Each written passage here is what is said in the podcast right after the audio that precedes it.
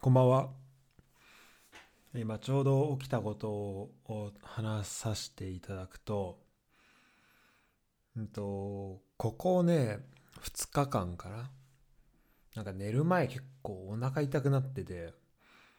うん、で、まあこれなんでだろうっていうのはちょっとあったんだよね。で、そのなんか原因が全然わかんなくて、まあ、なんか食当たりかなとか。で、食当たりだとしたら、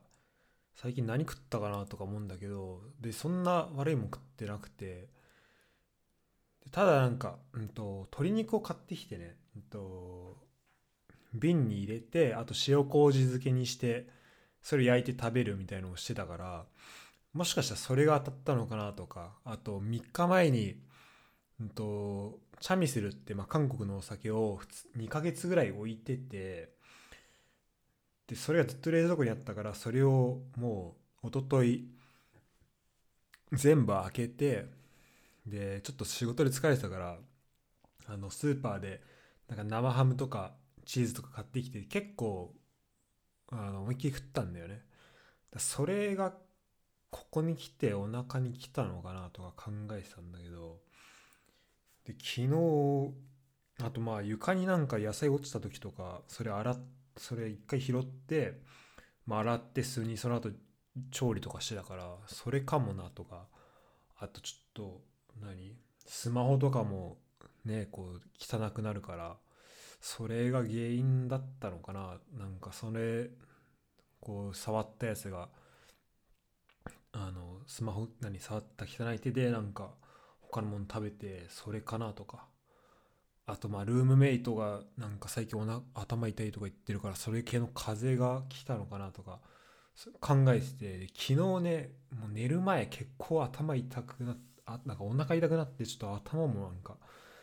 あこれちょっとやばやばいなみたいなちょっとコロナかもなっていうのは結構あったんだけどで今、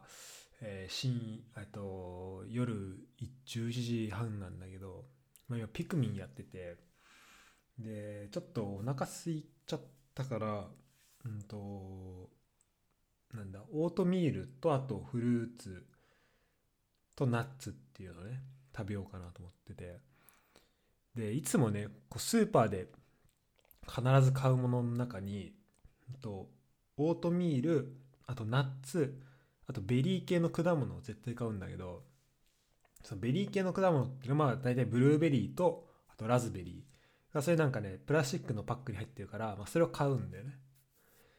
でこれ美味しいから、まあ、いつも買ってあの美味しいしまあ安いし200円ぐらいで買えるから1パック。大体いつも買ってるんだけどで確かにねあの、まあ、お腹痛くなったのは昨日からで昨日ねあのラズベリーをいつもこう手でちょっとすくって入れるんだけどラズベリーがちょっとねなんか水っぽかったのよ。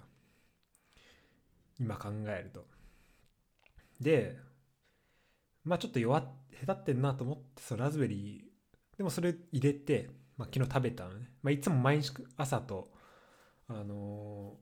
ー、まあ大体夜夕飯の後とかに食ってんだけど。ね今ねちょっとあのそのワンセットがあるわけよ。その